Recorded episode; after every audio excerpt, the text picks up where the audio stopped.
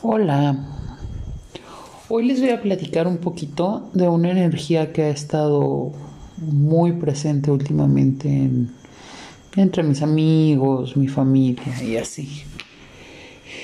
Es acerca de cuánto abrazamos nuestras limitaciones y no nos permitimos crear cosas más grandiosas o cosas salir de nuestra zona de confort, en pocas palabras, ¿no? ¿Por qué? Porque abrazamos nuestra limitación. ¿Y qué es esto de abrazar nuestra limitación? ¿Qué es esto de, yo les digo, abrazas tu mediocridad? Hay un espacio en el que tu, mente te hace creer que es para lo que te ajusta, para lo que tienes, que no puedes llegar más allá de esto. Entonces, en este espacio, tú buscas cosas que te mantengan en ese mismo espacio. Siempre estás recreando ya sea situaciones, relaciones, negocios que no te permitan salir de la mediocridad en la que estás. ¿Para qué? Para seguir abrazando la mediocridad y seguir diciéndote que no se puede, que está cabrón, que, que la verdad Está muy cabrón. Y esto nos lleva pues otra vez a caer en el circulito de la víctima y el pobrecito de mí, pobrecita de mí, qué jodida estoy, necesito que alguien venga y me ayude. Y casualmente como ayudantes siempre encontramos personas que nos siguen manteniendo en un espacio de apapachar nuestra limitación, de abrazar nuestra mediocridad. ¿Qué es esto de abrazar la mediocridad, Dios? ¿Qué es? ¿Por qué somos tan adictos a abrazar nuestra mediocridad? ¿Por qué nos gusta la vida jodida? ¿Se lo han preguntado? Yo con frecuencia me pregunto, bueno, ¿y qué es, qué es esto que me gusta de la vida jodida que no me permite crear algo diferente? ¿Qué es lo que me gusta del trauma, del drama, de la tristeza, del agobio, de la carencia. Y, llámale carencia en el espacio que le quieras llamar. Porque ahora sí que estamos como a la que ningún chile le embona. Con carencias afectivas, carencias económicas, carencias emocionales. Siempre buscando más y el pedo no está en buscar más, o sea, buscar más como quiera, eso es algo que te lleva a, crecer en tu vida. El pedo es que buscas más y buscas satisfactores que estén fuera de ti. Entonces, ¿qué es lo que pasa? Que el día que no dejas de tener alguno de estos satisfactores, sientes que el mundo se te cae encima. El día que dejas de tener estos satisfactores, sientes que te carga la chingada y que no puedes más. Claro, y es muy normal. Es muy normal que sientas esto porque estás en el espacio en el que no te sostienes a ti misma, a ti mismo. Estás en este espacio en el que esperas que lo que está en tu entorno cree tu vida en lugar de crear tu vida tú.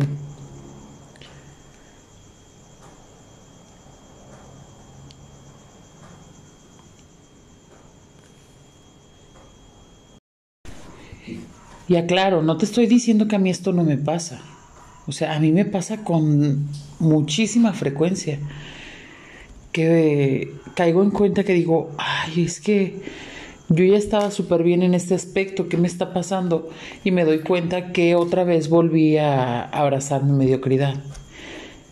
Que me creé una salida alternativa en lugar de encarar lo que realmente tenía que hacer y pues no me quedó de otra más que volver a papachar mi mediocridad.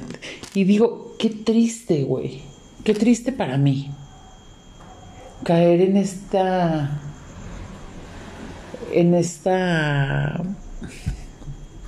como en esta trampa en la cual obviamente apapachar tu mediocridad, abrazar tu mediocridad es mucho más fácil que hacerte responsable y afrontar las consecuencias de el acto que quieras o la situación que quieras. Es más fácil hacerte el pobrecito que ser responsable. Pero realmente es más divertido y más grandioso y súper gozoso ser responsable. Voltear al punto en el que dices, me tengo a mí. Y si me tengo a mí, lo tengo todo. es maravilloso. Ponte a pensar, ¿cuál es tu, tu abrazo de mediocridad que te das? Relaciones que no son como tú quisieras, relaciones que no son divertidas o expansivas, o un trabajo en el que no tienes los ingresos que tú quieres generar, un matrimonio en el que ya ni siquiera estás a gusto, pero pues ya estás ahí. ¿Cuál es tu abrazo de mediocridad que te das? Y solo piensa un minuto, más no lo pienses, siente un minuto. ¿Cómo sería tu vida si dejaras de creer que esto es real, si dejaras de creer que es la única opción disponible para ti. ¿Cómo sería tu vida si eligieras una posibilidad diferente? La que sea, como le quieras llamar, como le quieras poner. ¿Qué hay ahí para ti? ¿Qué hay más allá de de esta de esta área de confort que de confort no tiene nada. ¿Cuáles son las posibilidades de que tu vida sea muchísimo más grandiosa y no te estás permitiendo verlo?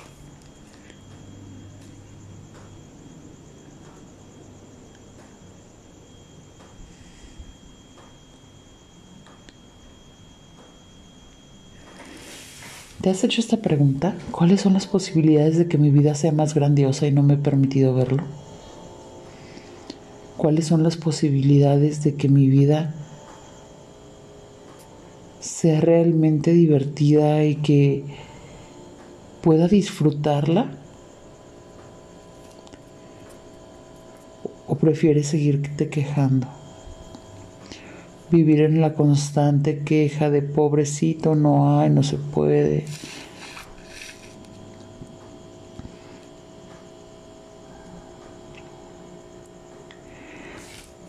Todas las situaciones que te pasan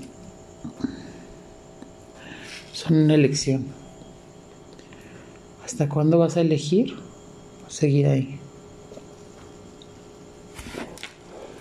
Y si a ti no te pasa nada de todo esto, del apapacho de la mediocridad y, todo eso, te felicito. O sea, qué chingón, qué chingón que tú no tengas que reconocer que te estás dando la madre a ti mismo. Qué padrísimo sería que a todos nos pasara esto. Yo cada día me lo repito. Si me tengo a mí, lo tengo todo. Y hoy no voy a permitir abrazar mis limitaciones. Hoy no voy a permitir abrazar la mediocridad. Hoy no voy a permitir que la queja, que el drama, que la jodidez sean mayores que yo en mi vida. Porque siempre hay una posibilidad diferente, siempre hay algo que puedes elegir diferente.